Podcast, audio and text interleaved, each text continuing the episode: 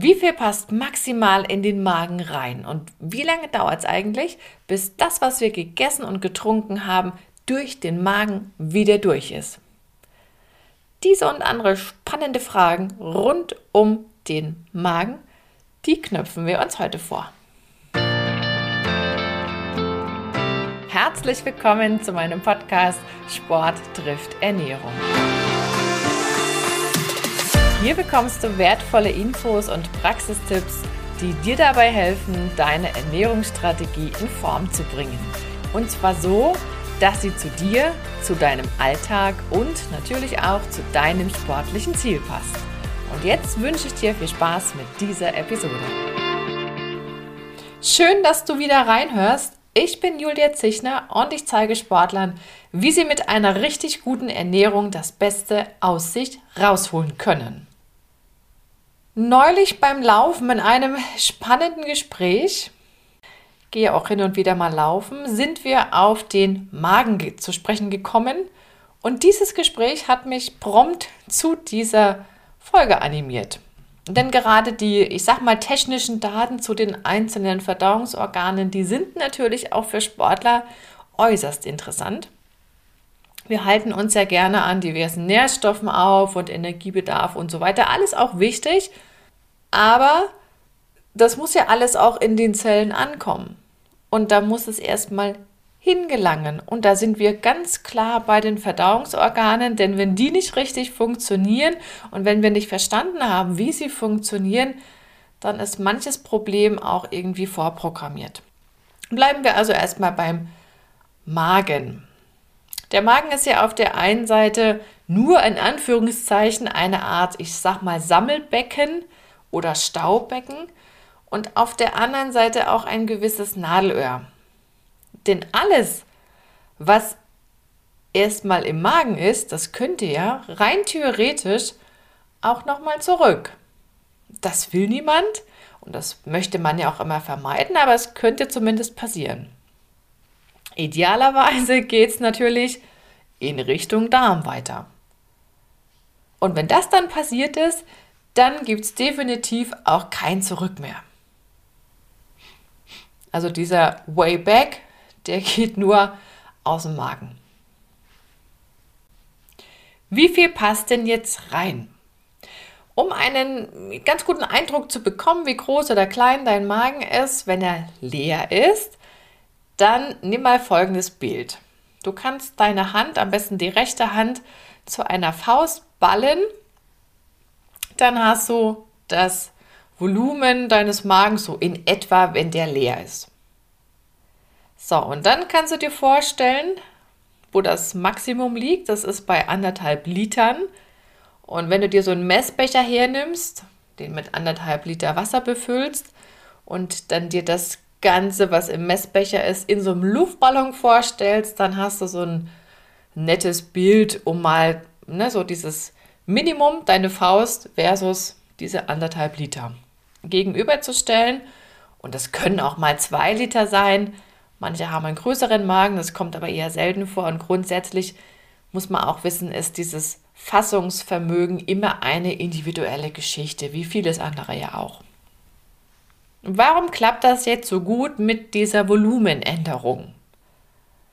Ganz einfach, weil der Magen ein Hohlorgan ist und weil die Magenwand unter anderem aus Muskelschichten besteht. Das heißt, diese Volumenänderung, die erfolgt durch Magendehnung und die ist auch gewollt.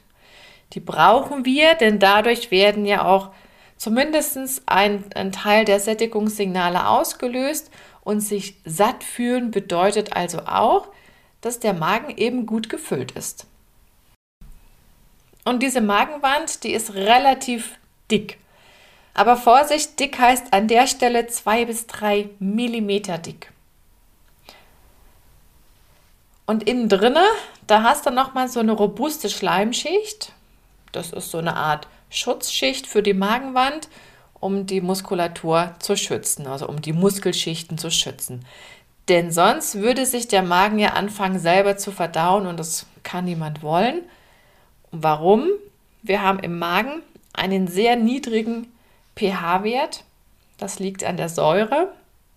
genau genommen an der Salzsäure und die ist ja wiederum Teil vom Magensaft und der besteht halt zu großen Teilen aus Säure. Also wenn man von Magensaft spricht, dann meint man im Prinzip auch diese Säure. Du kennst ja sicherlich die Redewendung, dass einem etwas sauer aufstößt. Und wenn man dieses Bild vom Magen hat, dann kommt das ja auch her, dann kann einem ja im Grunde das, was aus dem Magen kommt, auch nur sauer aufstoßen, geht gar nicht anders. Zumindest rein physiologisch geht es nicht anders. Ja, wir hatten ja gesagt, normalerweise gelangt nichts zurück aus dem Magen in die Speiseröhre. Normalerweise. Und woran liegt das? Das liegt daran, dass in diesem Übergang zwischen Speiseröhre und Magen, da gibt es so eine Art Pförtner. Das ist aber letzten Endes auch nur so ein Schließsystem, was wieder aus Muskulatur besteht. Gibt es einen hübschen Namen dafür? Das nennt sich Mageneingangspförtner. Und es fließt übrigens auch dann nichts aus dem Magen zurück, wenn man auf dem Kopf steht. Das ist ja so eine berühmte Quizfrage. Also wer Handstand oder Kopfstand macht und dann sozusagen kopfüber etwas isst oder trinkt, der kann sicher sein, dass das dann auch wirklich nach oben in dem Falle wandert, über die Speiseröhre in den Magen. Und die Tatsache, dass die Magenwand im Grunde so eine Muskelschicht ist, die bietet noch einen ganz entscheidenden Vorteil. Denn dort, wo Muskulatur ist, da ist ja auch Bewegung möglich. Und durch diese Bewegung der Magenwände durchmischt sich alles, was sich im Magen befindet. Wir haben ja nichts zum Umrühren. Das, das muss ja auf anderem Wege passieren. Und wer also im Zug einer Mahlzeit alle Komponenten getrennt ist, manche machen das ja, oder auch gerade kleine Kinder machen das zum Teil, ne, so in bestimmten Phasen, dass die dann erst die Möhren essen, dann die Kartoffeln, dann das Fleisch. Ich mache nur mal ein Beispiel dann kann man das gerne tun, aber man sollte dann nicht die Vorstellung haben, dass, dass das, was man getrennt isst, auch getrennt verdaut wird. Im Gegenteil. Denn im Magen wird sowieso alles schön vermischt. Das liegt ja an dieser Bewegung, die dann im Magen stattfindet. Zumindest ist es dann der Fall, wenn ich im Rahmen einer Mahlzeit trenne, also mit kurzen Zeitabständen. Wenn ich wirklich alles separat verdauen wollte, dann müsste ich entsprechend lange warten, bis der Magen wieder leer ist und erst dann das nächste Essen runterschicken. Man müsste also, um in diesem Bild zu bleiben, morgens die Kartoffeln, dann drei, vier Stunden warten, die Möhren, dann wieder ein paar Stunden warten und dann das Fleisch. Dann wäre eine getrennte Verarbeitung oder eben Verdauung möglich. Wer also innerhalb einer Mahlzeit das, was auf dem Teller liegt, getrennt nacheinander isst, der kann sich ganz sicher sein, dass spätestens im Magen alles wieder schön vereint ist. Also die Trennung war nur für kurze Zeit.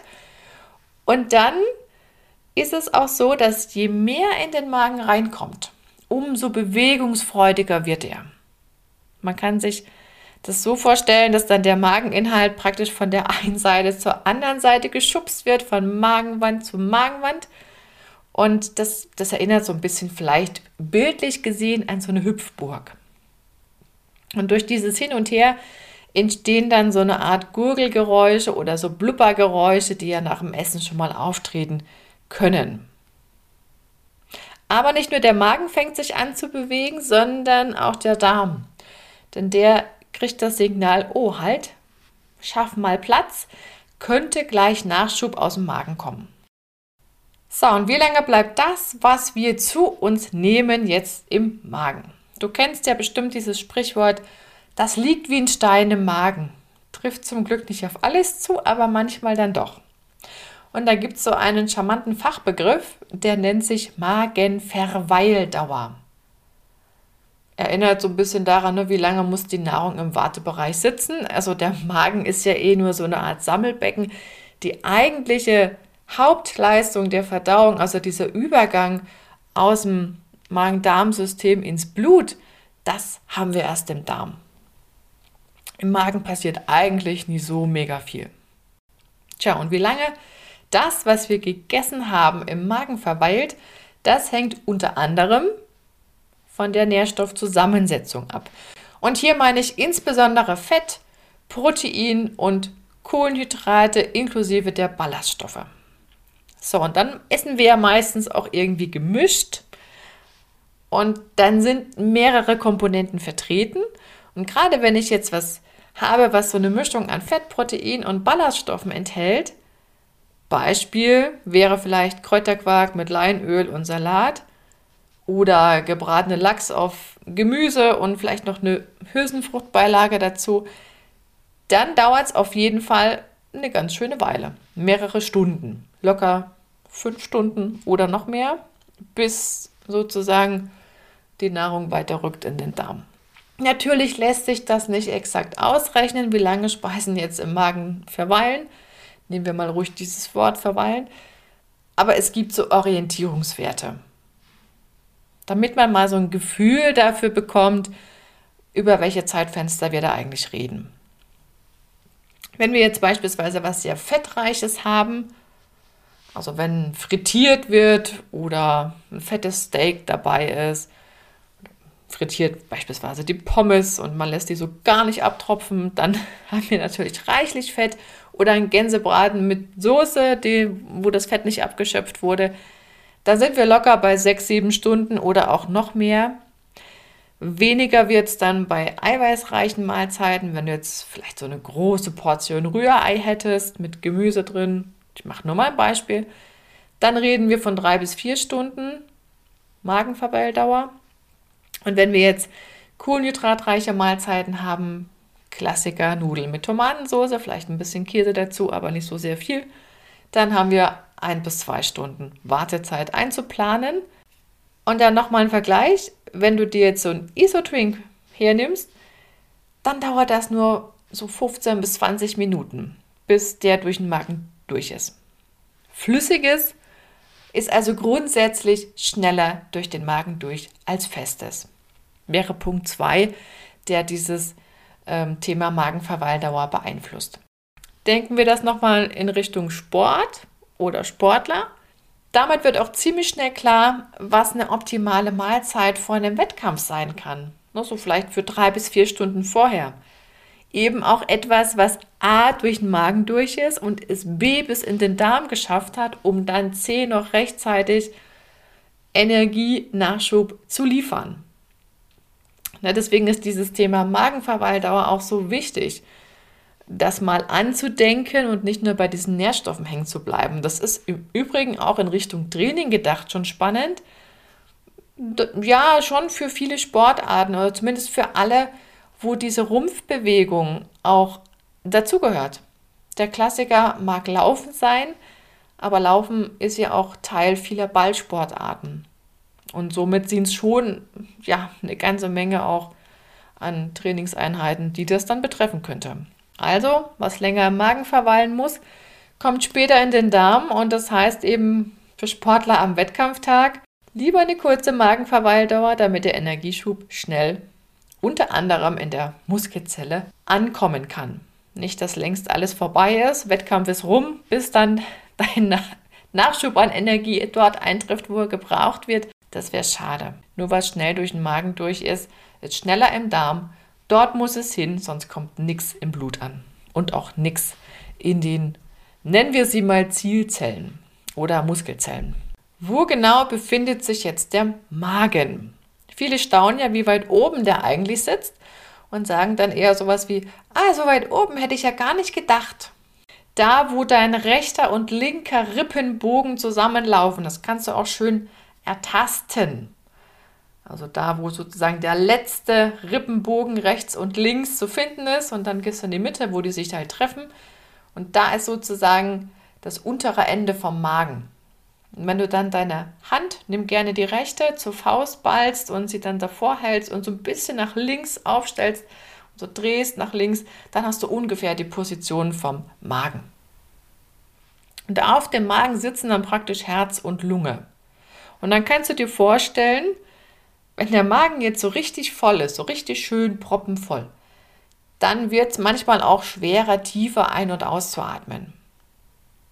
Da weiß man dann manchmal nicht mehr so richtig, wo es einem fehlt, wenn man so viel gegessen hat, weil es so lecker war oder das Buffet so reichhaltig, was auch immer passiert ist.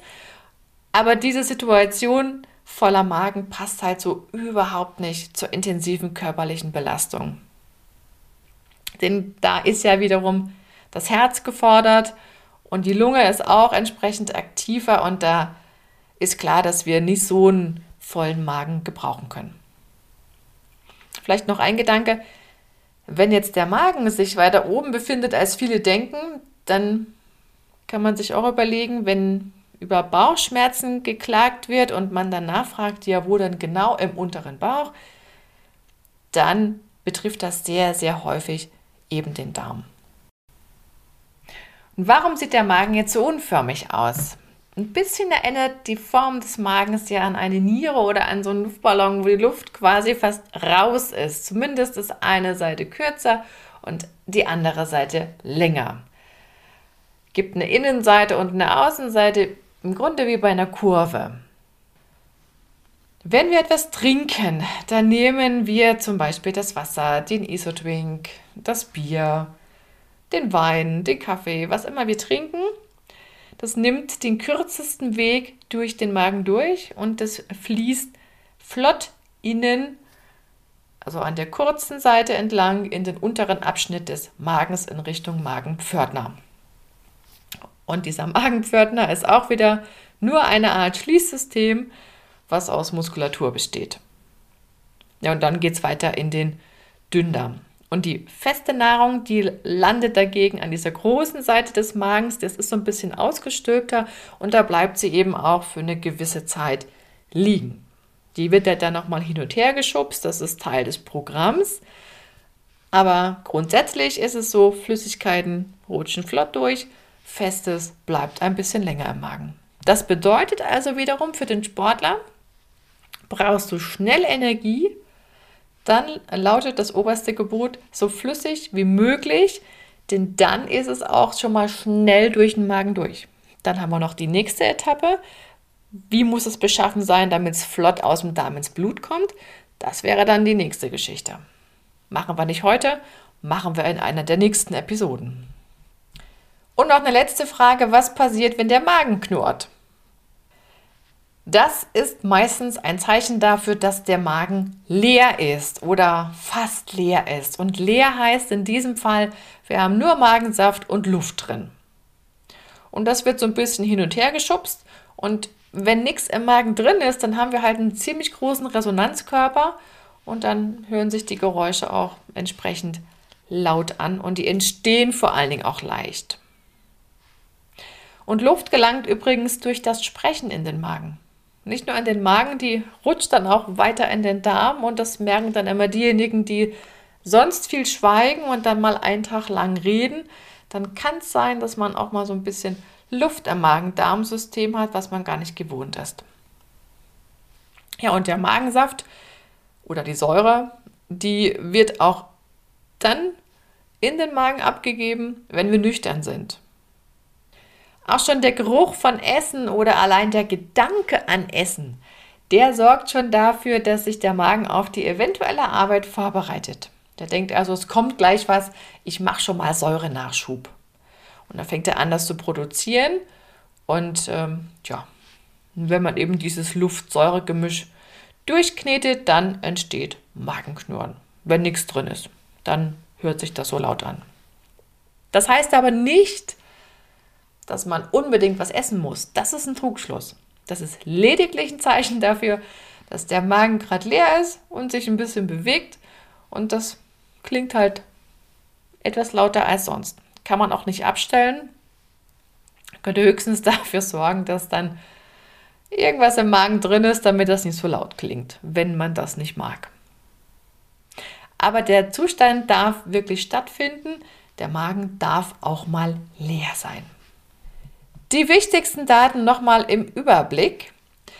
Der leere Magen ist ungefähr so groß wie deine Faust. Wenn er schön gefüllt ist, dann kommen wir auf maximal in etwa anderthalb Liter Volumen oder notfalls ein bisschen mehr, aber das ist eine ganz gute Zahl.